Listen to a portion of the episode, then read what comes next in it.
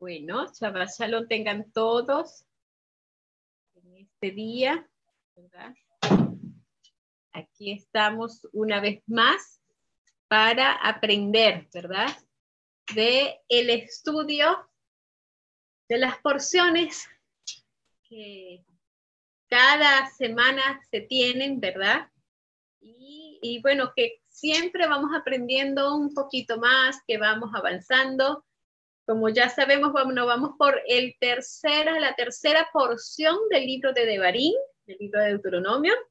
Habíamos hablado la semana pasada que a partir de la semana pasada quedaban siete Shabbat antes o hasta llegar a Rosa Hashanah, ¿verdad? Este, así que ya estaríamos finalizando después con este libro de Devarim el año, ¿verdad?, de estudio el año del ciclo, ¿verdad? Hebreo, judío, de estudio y comenzar un nuevo año. Y ya, bueno, estamos en Devarim, así que pronto estaremos iniciando nuevamente Bereshit. Pero avanzando en este estudio de Devarim, ¿verdad? Viendo que esta semana estamos desde Devarim, Deuteronomio, desde el capítulo 7, el verso 12 hasta el 11.25, ¿verdad? Y la parasha es que, como Ronald había mencionado allí en el texto, ¿verdad? En el texto del 7.12. Y bueno, vamos a ver un poco, ¿verdad? Sobre esa palabra Eikep, ¿verdad? Eh, Eikep es porque como resultado de, ¿verdad? En este caso como resultado de vivir de acuerdo a la voluntad del Creador o la voluntad divina, a causa de, a consecuencia de. Esa palabra Eikep, ¿verdad? Está definida o está, eh, se amplía en todos esos términos. Y veíamos entonces que el texto, ¿verdad? Que iniciaba, recuérdense que estamos hablando de las palabras que Moshe le estaba dando al pueblo de Israel presto para entrar en la tierra de Canaán. Y como habíamos dicho, eh, Deuteronomio, los últimos 37 días de vida de Moisés fueron todas estas palabras que están escritas en el libro de Deuteronomio. Este, y esto es parte de lo que él les dice. Es también una recopilación, un recuerdo de todas las ordenanzas, de todos los estatutos que eran establecidos en los libros anteriores. Sin embargo, también en Devarim encontramos nuevos, nuevas misbot, nuevos preceptos, nuevos este, mandamientos para cumplir ahora que ellos iban a entrar a la tierra de Canaán. Si recordamos, el pueblo de Israel había estado 40 años en el desierto y durante, durante esos 40 años habían recibido el pan de la tierra, ¿verdad? Ellos habían este, sus ropas, dice que su ropa se había agrandado con ellos y sus zapatos también se había agrandado con ellos. Habían recibido el agua de la roca, ¿verdad? Todo, el Señor les había provisto de todas las cosas y este, ahora iban a entrar a la tierra, ¿verdad? Poseer la tierra y el Señor les dice, bueno, ahora ustedes no van a obtener las cosas de parte mía, sino que ahora ustedes van a tener, ¿verdad? Em, todas las provisiones que la tierra le va a dar, todas las provisiones de la naturaleza. Y en Deuteronomio 8, del 12 al 18, antes de, de irnos a esa palabra que, ¿verdad? Hay algo interesante porque ahí está una de las ordenanzas que están siendo establecidas, ¿verdad? O sea, recuerda, eh, recuérdate de algo importante, recuérdate de estos 40 años que has sido sustentado y recuérdate que ahora vas a entrar a poseer y a obtener de la naturaleza las cosas, ¿verdad? Y entonces Deuteronomio 8, del 12 al 18, dice lo siguiente. Bueno, vamos a comenzar desde el 11, dice, guárdate de no olvidarte de no olvidar al Señor tu Dios y dejar de cumplir sus mandamientos, ¿verdad? eh, normas y preceptos que te ordeno hoy. No sea que comas hasta saciarte y edifiques buenas casas para vivir, y tus vacas y ovejas se multipliquen, y tu plata y tu oro abunden y aumente todo lo que tienes y se engreía tu corazón y olvides al Señor tu Dios que te sacó de la esclavitud de Egipto y que te llevó por este vasto y espantoso desierto de serpientes abrasadoras, de escorpiones y sequedad, donde no había agua y donde te sacó agua de la más dura roca, que te sustentó con el maná en el desierto, comida que tus padres no habían conocido, que te humilló y te probó a fin de hacerte bien y entonces digas en tu corazón, mi poder y la fortaleza de mi mano me han traído esta riqueza. Acuérdate del Señor tu Dios, porque Él te da el poder de hacer las riquezas, a fin de cumplir su pacto que juró a sus padres, como sucede en este día. Ahí recordamos nosotros que estas personas que estaban entrando, que estaban por ingresar, ¿verdad? La mayoría de ellos eran eh, muy jóvenes, incluso niños, cuando salieron de Egipto. Y en esa travesía, en ese inicio de, recibir el maná, muchos de ellos nacieron ya eh, consumiendo el maná y estaba, estaban muy pequeños cuando esto comenzó a suceder. Así que ellos, para ellos, era algo parte de, de la existencia de la vida, ¿verdad? Del sustento. Y ahora entonces ellos iban a tener una nueva experiencia. Y aquí Moisés, parte de eso, le está dando aquí otros preceptos. Mira, acuérdate de no olvidarte. Primero de todo lo que viviste en el desierto, ¿verdad? Este, ahí lo nombra espantoso y seco desierto. Y, le dice, acuérdate de que fuiste sustentado y ahora que vas a entrar, que vas a edificar casas, que vas a poseer la tierra, que ella te va a dar de su fruto, no sea que tu corazón se enaltezca, este, sea grande, ¿verdad? Y diga, mira lo que yo he obtenido, ¿verdad? Con mi trabajo, mira lo que yo he obtenido con mi fuerza. Siempre recuerda que el Señor es el que te ha provisto y que te sigue sustentando y que te sigue dando, ¿verdad? Y para nosotros también eso es este, una enseñanza y una, un recuerdo. Todas las cosas que tenemos no fueran posibles, no son posibles, ¿verdad? Sino a través del Creador, del Señor, que es el que nos provee, el que nos da, el que nos sustenta. Y nosotros igual que el pueblo que estaba a, punto de entrar, no debemos de olvidar quién es el que nos provee, quién es el que nos da, quién es el que hace, ¿verdad? Que las cosas perduren, que, eh, que, podamos tener el sustento diario. ¿Trabajamos? Sí. ¿Por qué trabajamos? Porque Dios nos ha permitido tener trabajo, porque Dios nos ha dado salud, porque Dios simplemente nos dio la vida para despertarnos ese día y ir a trabajar. Entonces, todo, absolutamente todo, es por la gracia de Él. Y el pueblo tenía que acordar eso. Y entonces estamos allí viendo un pequeño, ¿verdad? Dentro de esta porción, una pequeña eh, como preceptos o mandatos que le está diciendo allí, recuérdate, no olvides, ¿verdad? Este, cuidado con el orgullo, cuidado con enaltecerte, cuidado con perder de vista, ¿verdad? ¿Quién es el que te da a ti las cosas? Entonces vamos allí a, esa palabra Eikep, ¿verdad? Que estábamos hablando allí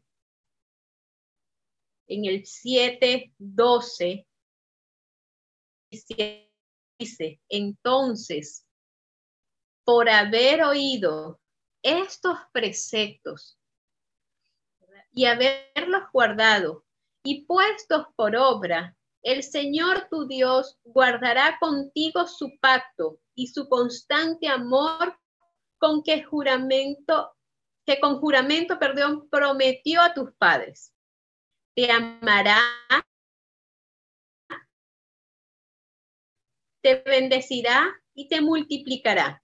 Bendecirá el fruto de tu vientre y de tu tierra, tu trigo, tu mosto y tu aceite, la cría de tus vacas y los rebaños de tus ovejas, en la tierra que juró a tus padres que daría. Bendito serás más que todos los pueblos. No habrá en ti varón ni mujer estéril, ni tu ganado, El Señor quitará de ti toda enfermedad y todas las malas plagas de Egipto que tú conoces. No las mandará contra ti, sino que las mandará contra los que te aborrezcan. Destruirás a todos los pueblos que el Señor tu Dios te dé. No les tendrás compasión ni servirás a tus dioses, que serían un tropiezo para ti.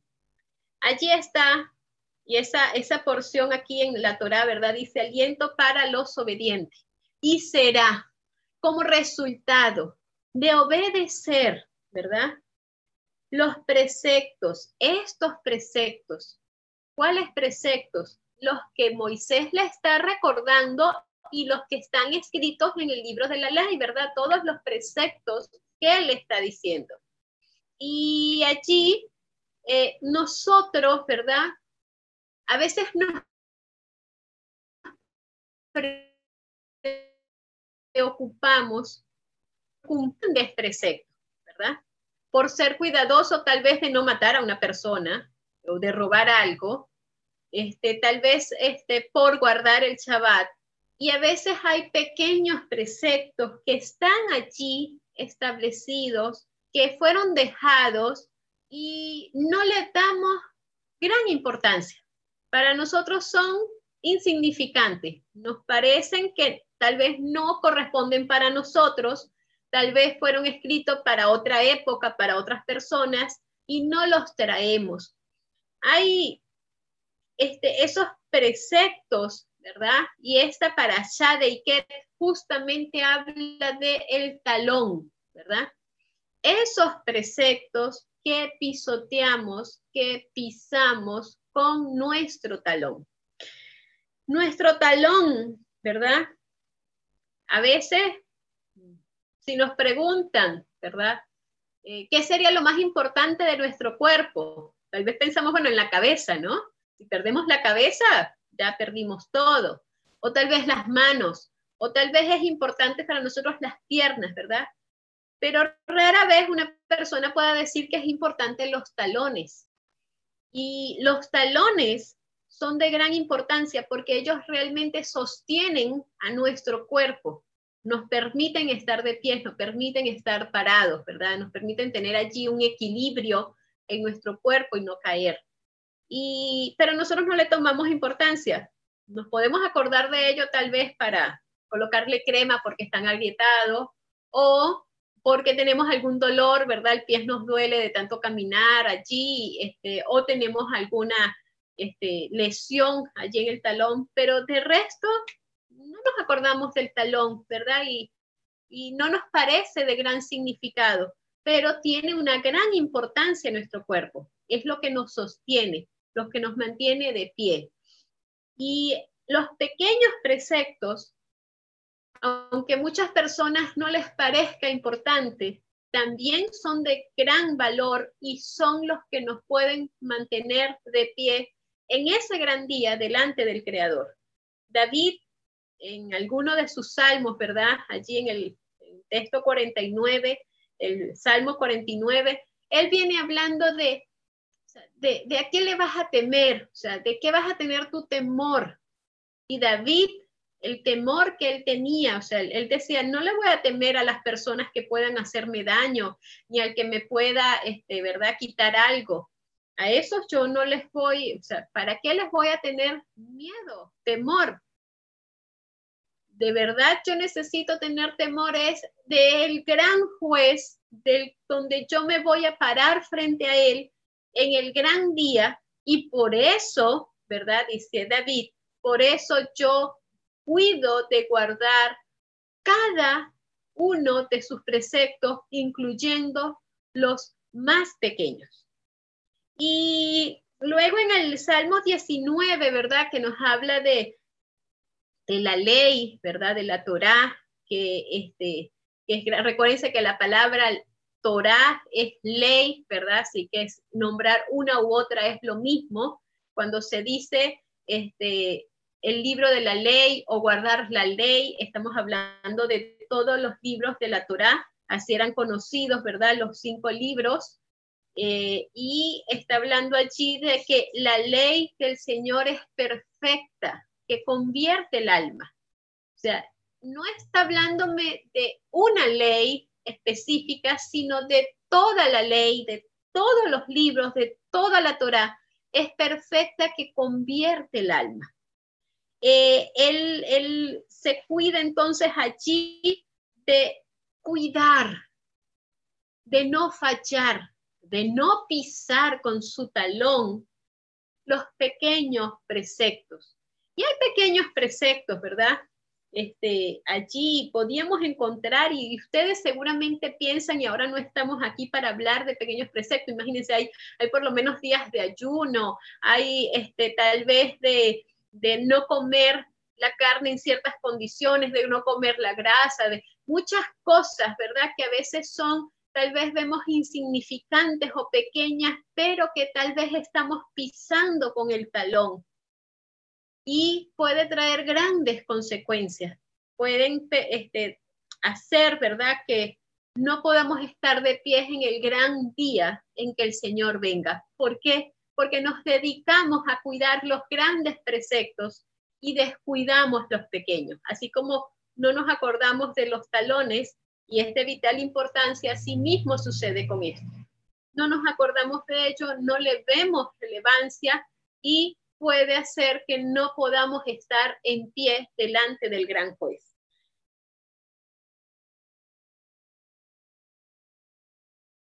Preceptos son como una pequeña luz en un cuarto oscuro. Si nosotros ahora aquí en, esta habitación donde hay luz, ¿verdad? Encendemos otra luz, este, una bombilla, una, un algo, no va a ser gran diferencia, ¿verdad? Va a ser una luz más. Dentro de una luz o tal vez salimos en un día soleado con una linterna prendida y la luz prácticamente no se ve, no hace ningún bien. Pero si estamos en un campo oscuro, ¿verdad? Y encendemos así sea una pequeña linterna, ¿cuánto va a alumbrar? Hace unos días estábamos recordando, Ronald recordaba, una oportunidad fuimos a una cueva eh, con unos este, niños del club, fuimos allí, eh, adultos, niños, Hoy nosotros no teníamos linterna. Ronald fue a buscar en un puesto una linterna y le dieron una linterna pequeñita. De verdad es pequeñita, todavía la mantenemos. Y Ronald le decía, pero ¿me va a servir? ¿Me va a alumbrar? Era como del tamaño, y Ronald dice, como el tamaño del dedo pulgar, ¿verdad? ¿Me va a servir allí porque vamos a entrar a la cueva? El Señor le dice, sí, sí, sí, claro que te va a servir. Y cuando entramos, por supuesto, en esa oscuridad total, esa luz alumbró bastante, suficiente para nosotros poder transitar y andar por allí tranquilos. Los pequeños preceptos se parecen a eso. Los vemos y decimos, pero, ¿y eso me va a ayudar a mí? ¿Va a ser indispensable para mi salvación? ¿Es necesario que los cumpla? Pues sí, porque esos pequeños preceptos son los que alumbran en este mundo de oscuridad, en este mundo donde no queremos y donde pisoteamos, ¿verdad? Los pequeños preceptos que el Señor estableció y que allí les está diciendo, por haber como resultado de cuidar, de cumplir, de obedecer, ¿verdad? Entonces te voy a dar, te voy a proteger, te voy a amar. Bueno, serás para mí mi especial tesoro, nada te va a faltar, todo se va a multiplicar, todo se te va a dar. Y allí él, les está diciendo esa parte. Eh, eh, la palabra escrita, ¿verdad? Es que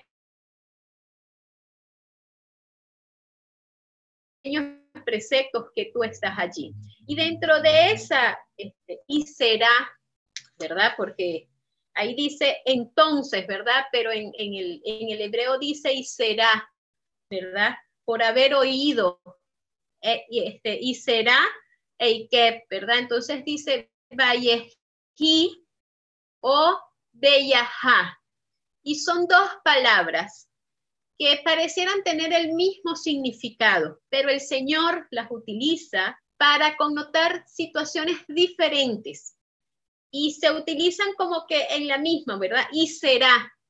Y pueden ser las dos, Vallejí o Bellaja. pueden ser las dos y será, pero depende de cómo está escrito, tienen un significado cada una de ellas. Vallejí tiene que ver con tristeza y con pesar, ¿verdad? Y será, ¿verdad? Vallejí, y que, entonces, y será que por haber, ¿verdad? Por no cumplir, por desobedecer, entonces, ¿verdad? Tendrás tristeza, pesar, angustia y una cantidad de cosas contrarias a Beyajá, ¿verdad? Y será que, ¿verdad? Y será que por haber oído, ¿verdad?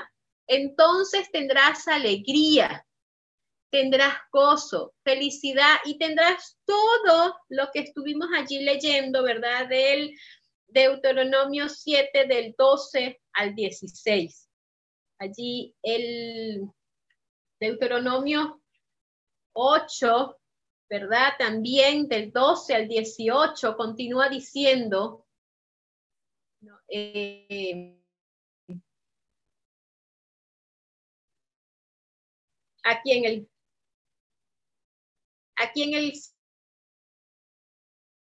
pues los mandamientos del Señor tu Dios andando en sus caminos, reverenciándolo, porque el Señor tu Dios te introduce en la buena tierra, tierra de arroyo y fuentes, de manantiales que brotan por vegas y montes, tierra de trigo y cebada, de viña, higuera y granado, tierra de olivos, de aceite y miel, tierra donde comerás el pan sin escasez, donde nada faltará en ella, tierra que lleva sus piedras, y de sus montes sacarás cobre, y comerás hasta saciarte, y alabarás al Señor tu Dios por la buena tierra que te habrá dado.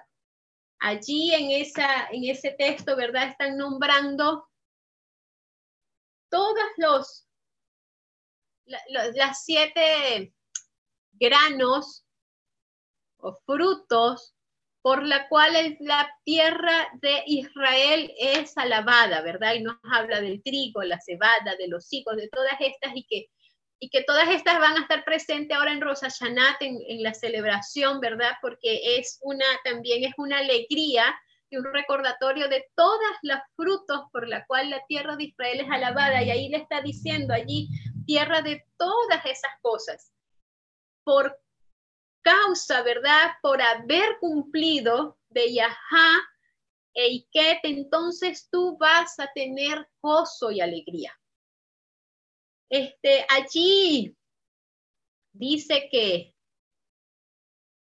Vallejí, el que tiene que ver con tristeza y pesar, es una advertencia y cuando la usa el creador es una advertencia, ¿verdad? Que ten cuidado porque vas por mal camino un camino que te está, es triste y aparte de triste es peligroso porque puedes estar perdiéndote de ese convivir y de ese encuentro conmigo y de estar bien. Ten cuidado, cuidado, es una advertencia para las personas que el Señor le dice, vaya aquí, cuidado, ¿verdad? En cambio que cuando le dice, Bellajá, es como que lo has hecho bien, estás cumpliendo, ¿verdad? Estás guardando. Y por eso entonces te estoy yo proveyendo, te estoy dando, te voy a dar una vida de alegría y de gozo. Y este, traeré sobre ti bendición. Ahí vemos esas listas de bendiciones, ¿verdad? Vemos allí tanto en el 7, del 12 al 16, como en el 8, que desde el 1 hasta el 10 nos viene hablando de cosas maravillosas, de situaciones que el pueblo de Israel iba a estar allí. Y todo eso tiene que ver con el recordatorio del pacto que el Señor había realizado, ¿verdad? Con los padres allí del, pueblo de Israel, con los patriarcas, y este, que tenían que entonces ellos eh, confiar en esa promesa.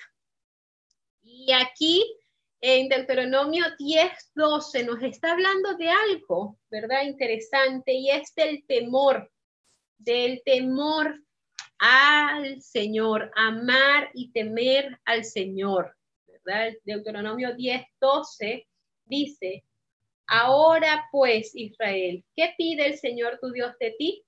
que reverencias al Señor tu Dios, que andes en todos sus caminos, que lo ames y sirvas de todo tu corazón y con toda tu alma.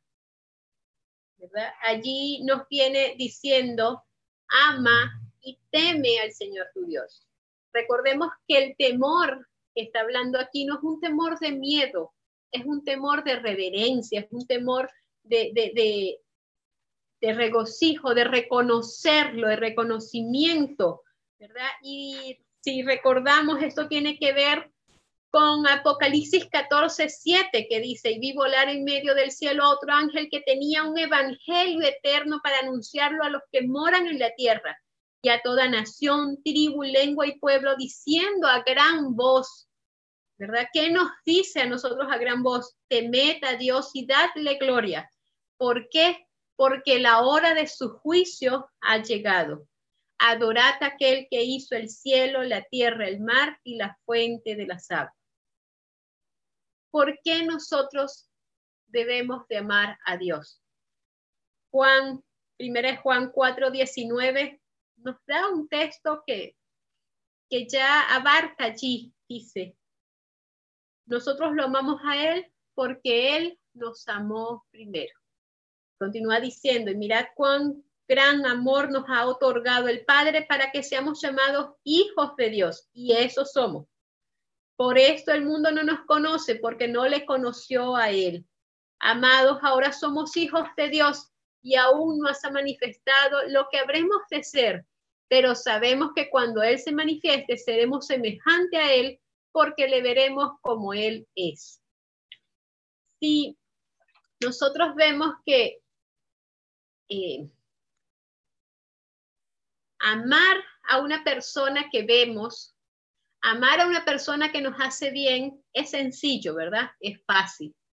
Amar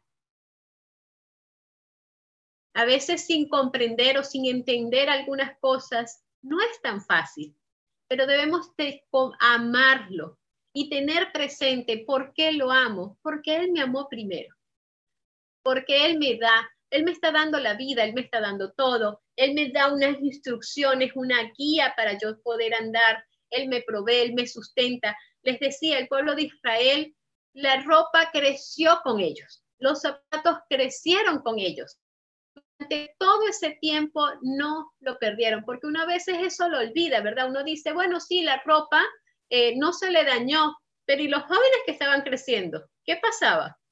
¿Cómo hacían con la ropa? Pues dice que el, el milagro abarcaba que también, ¿verdad? La ropa crecía y hay algo imposible para el Señor. Nada es imposible para el Señor, ¿verdad? Él lo puede hacer. Aún las cosas que a nosotros nos parecen increíbles, inconcebible, impensable, el Señor las puede realizar. El Señor puede hacer que todo eso sea una realidad. Amarlo a Él es llegar a poder siempre hablar de Él, siempre pensar en Él, eh, incluirlo en todos los aspectos de nuestra vida, eh, hablarle a otros de ese gran amor. Estamos entonces, estaríamos entonces enamorados del Creador, enamorados del Señor, y podríamos entonces compartir ese amor con otras personas. Eh, continuando con esos pequeños preceptos, ¿verdad? Les hablaba ahora de una lamparita pequeñita, pero que fue de gran ayuda.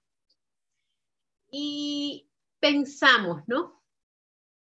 A veces vamos caminando y vemos tal vez una monedita de un peso, de dos pesos, tal vez de cinco pesos.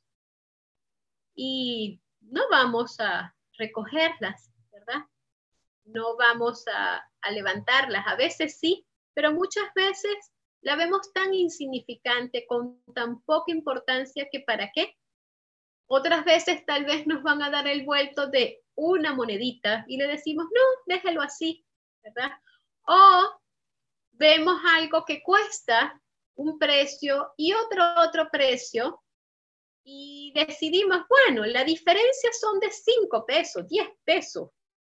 No es nada, lo compro aquí, ¿verdad? Pero hay personas que saben ser cuidadosos y nosotros cuando llegamos a Uruguay entendimos que un peso hacía una diferencia, ¿verdad? que un peso aquí, dos pesos allá, tres pesos allá, todos unidos, podían incluso hacer un pasaje para trasladarnos. Así que la importancia de esas pequeñas cositas que a veces nosotros mismos nos acostumbramos, no importa, ¿verdad? No es mucho, no tiene importancia. Este, ¿Para qué lo voy a hacer? Y en la historia aquí de la tradición del boletín hablaba de un señor que iba viajando y se le cayó una bolsa de monedas, su bolsa de monedas, que eran monedas este, que para él eran valiosas. Y estaba oscuro y decía, bueno, estaba pidiendo ayuda, que se me, cayeron las monedas, que por favor necesito luz para buscar, para ver. Y entonces pensó, bueno, voy a colocar aquí una moneda de oro y voy a pedir ayuda para que busquen ¿verdad? Para que me alumbren, para encontrar mi moneda de oro. Así que cuando dijo, ¿verdad? Que había perdido una moneda de oro, ahí sí las personas que iban caminando se pararon, como ayudaban, donde alumbraban, y mientras alumbraban buscando la moneda de oro, él pudo recoger todas las pequeñas moneditas que también habían caído y que para él eran importantes. Entonces, a veces las personas vemos que centran su vida en los grandes preceptos y no le dan importancia a todos estos pequeñitos preceptos. eh, podemos ver que para una persona es importante algo, es valioso la parte emocional o por el valor que tiene, pero para otros no. Pero para nosotros que somos las personas que estamos pensando entrar en Canaán, tienen que ser de gran valor aún los pequeños preceptos. Y vamos a hablar un poquito ahora para entender, para comprender más esto, ¿verdad? Como ya les decía, esta para allá, esta porción que habla de los pequeños preceptos tiene que ver con el talón. Eso nosotros generalmente pisamos con la parte delantera del pie y la parte de atrás va después, ¿verdad? Ella pisa después. Y a veces, pues, si hay un, un hueco en, ¿verdad? Algún desperfecto, y si pisamos con la parte delantera, ya vamos a saber, ¿verdad? Ya vamos a, caernos o vamos a doblarnos el pie. Ya cuando el talón pisa, ya no nos damos cuenta, pues ya no es importante, ya la parte de fue la que nos indicó si estábamos bien, si estábamos pisando bien, si el escalón, si estaba o no, ¿verdad? Y, entonces no, no, no es importante dónde pisó el talón, dónde está allí, ¿verdad? Pero en, en el estudio de los sabios se tiene, bueno, y nosotros también lo sabemos, ¿verdad? Por, por el Taná, que la tierra estará en pecado durante seis mil años. Y en alguna para allá hablamos todo ese significado con todo lo que eran los años del jubileo, ¿verdad?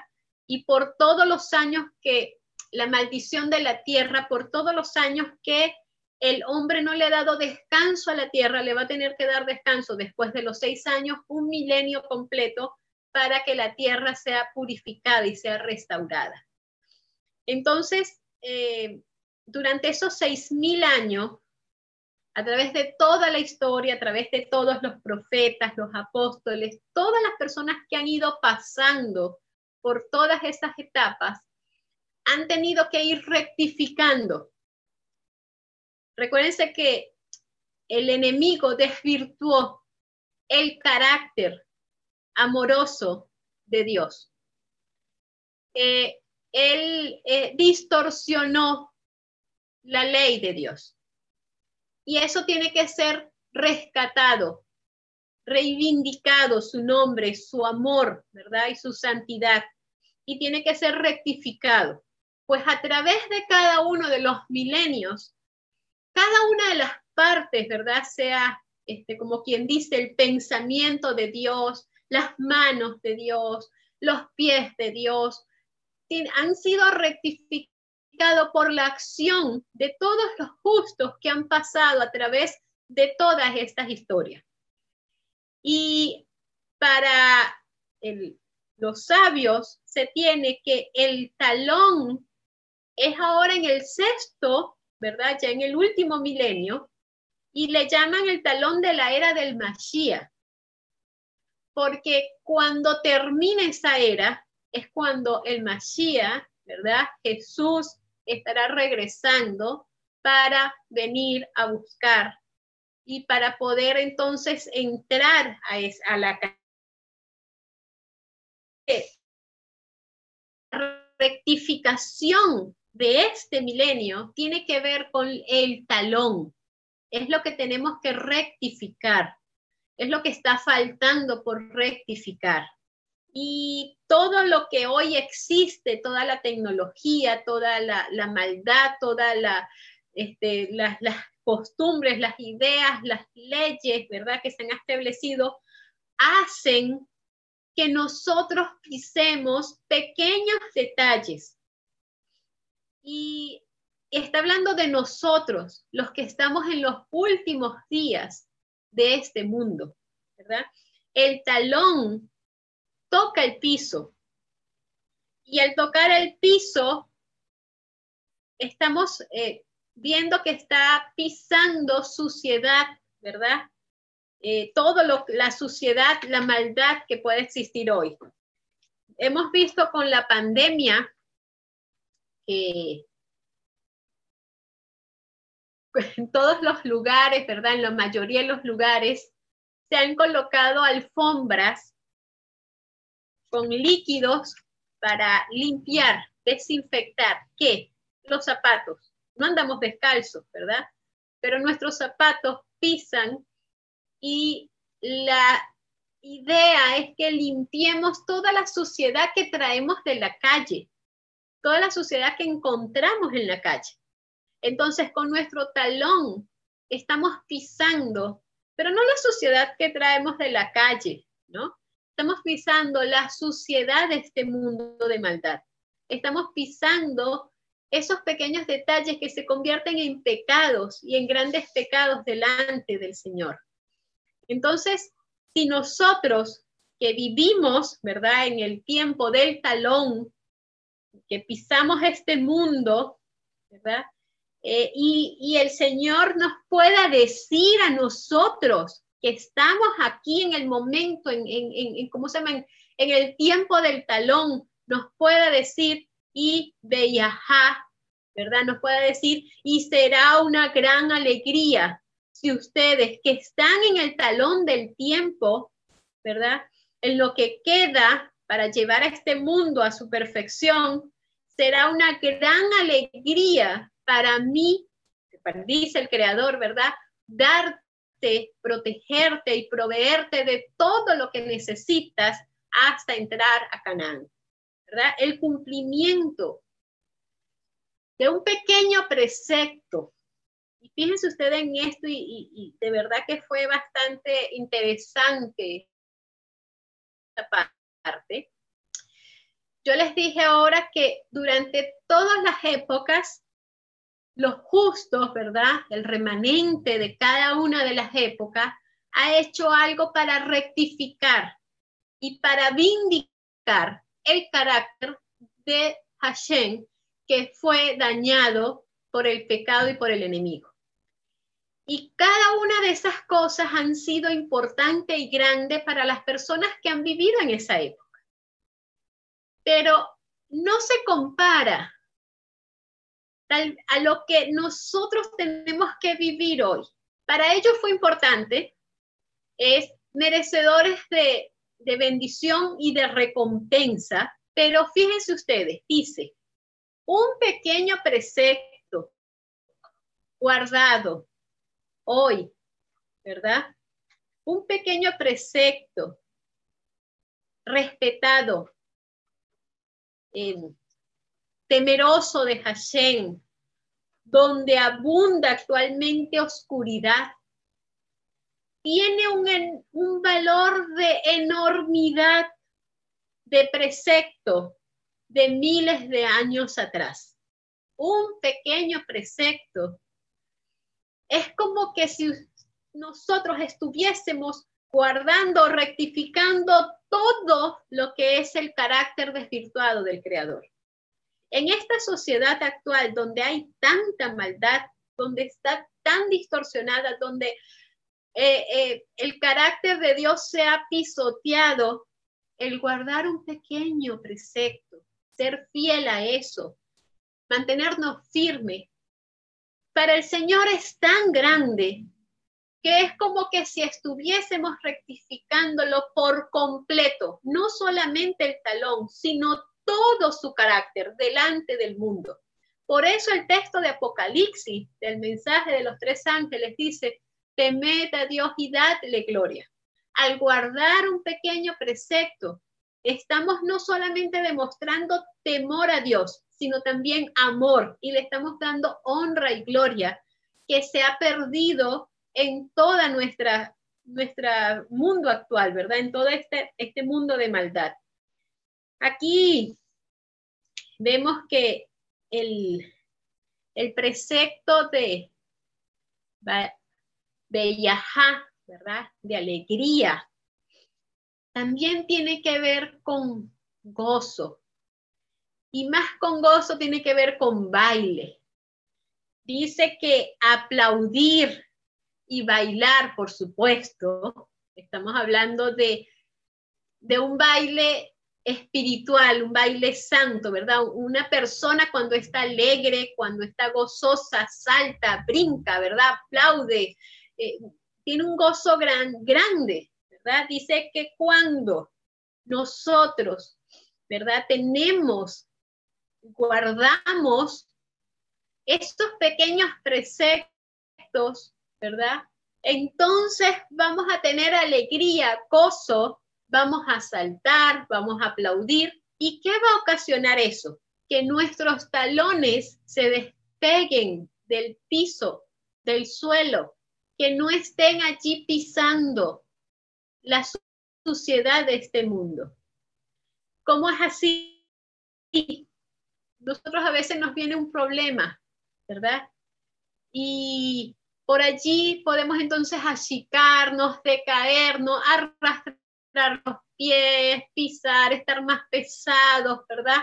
Pero si nosotros en ese momento buscamos la alegría del Creador, elevamos canto, ¿verdad? Le decimos que aunque no entendemos, aceptamos, que confiamos, que nosotros, como quien dice, saltemos, bailemos de alegría o bailemos un baile de santidad y eh, vamos a levantar nuestros talones. Cuando una persona baila, salta, brinca, sus pies están despegándose del piso. Eso mismo sucede, ¿verdad? Cuando nosotros tenemos siempre un espíritu de alegría, pero esta alegría se obtiene de obedecer y de obedecer estos pequeños preceptos que el Señor nos ha dado. Y, tiene algo importante, ¿verdad? Interesante. La palabra Eikep tiene las letras del nombre de Hashem, ¿verdad? Ese nombre que, que nos está prohibido nombrar, pero lo conforma. Pero está hablando de como que en dos veces, ¿verdad? Y está hablando de doble juicio, y ese es el, por supuesto, con el nombre de, de Elohim, ¿verdad? Está hablando de doble juicio. ¿Por qué está hablando ahí que de doble juicio? Porque el ser humano tiene dos talones, dos talones, doble juicio. Un talón u otro talón está pisando. Debemos de tener sumo cuidado, porque nosotros nos vamos a parar delante del Creador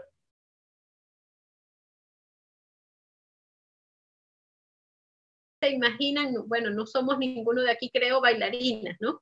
Estar todo el tiempo como las bailarinas, de punta de pie, ay, creo que se nos acalambra, ¿verdad? Los pies. Necesitamos allí los talones para estar firmes, para estar asentados.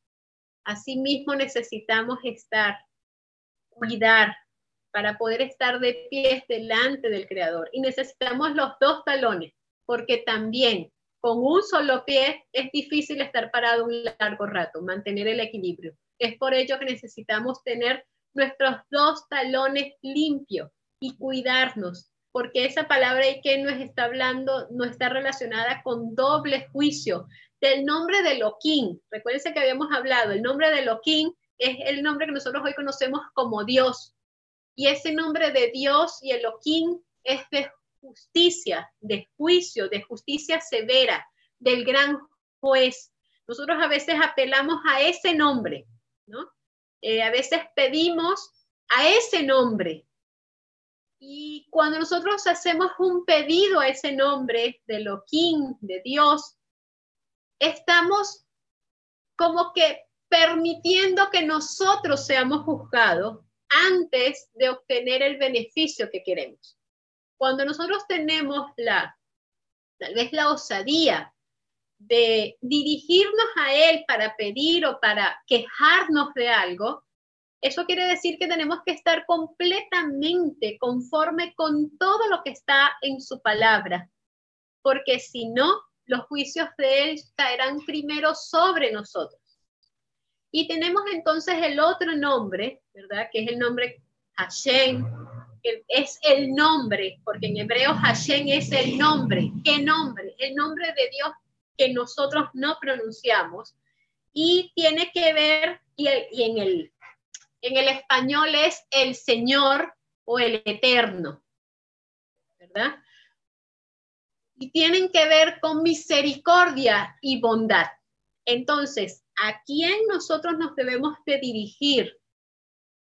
A el Señor, al Eterno, a Hashem, para pedirle, ¿verdad? Para, para este, consultarle, para rogarle, porque ese es el que nos da sin merecer todo lo que nosotros les estamos allí en súplica rogando, en súplica pidiendo ese, ese es el desbordamiento de misericordia hacia nosotros. Pero esta qué tiene que ver con el nombre de Elohim, juicio, justicia, del momento en que vamos a estar parados delante del juez, del Mashiach siendo entonces el juez. Ya no intercesor, sino el juez que va a estar allí para cada lado. Cuidado de no pisar los pequeños. El que, que, ¿verdad? Le decía al pueblo, ten cuidado, no olvides, no dejes de guardar. La tarea queda para cada uno de nosotros. No vamos a decir aquí, ¿verdad? En este momento, pequeños mandamientos, los que conocemos la Torá, los que la hemos leído. Podemos comenzar por Bereshí, ¿verdad? Por Génesis y llegar hasta Deuteronomio y revisar allí cuántas cosas para mí me parecen insignificantes, sin importancia, pero que pueden alumbrar como una pequeña linternita en un mundo de oscuridad. Pueden darle, ¿verdad?, la visión a este mundo de ese Dios eterno, ¿verdad? Misericordioso y bondadoso, que podemos nosotros ayudar a restituir el carácter de Hashem. Si nosotros podemos ir un poquito más allá, recordamos que en el cielo, Hay un lugar especial y único para, se nombra para los 144 mil, para todas las personas, ¿verdad? Que estarán de pie ese gran día esperando al Mashiach. Esas personas que han salido de la gran tribulación, esas personas que han tenido que vivir lo peor de la maldad de este mundo. Nosotros estamos viviendo parte de esa terrible maldad. Pero nosotros tenemos que permanecer firmes y fieles. Si el Señor les ha preparado un lugar especial para ellos, como recordatorio o recompensa por haber vencido en esta era de la historia, a nosotros también vamos a tener una recompensa especial si decidimos ser cuidadosos de cada uno de los pequeños preceptos y no pisar con el talón este mundo de maldad, de suciedad, ¿verdad? De angustia, de, tantas cosas aborrecibles, de tanto pecado y tanta desvirtuación del nombre y el carácter de Hashem. Debemos de ser una pequeñita luz que pueda alumbrar en este mundo de oscuridad. Tenemos que ser un testimonio vivo para todas las personas. Que Hashem nos bendiga y nos ayude a meditar en todas estas grandes enseñanzas.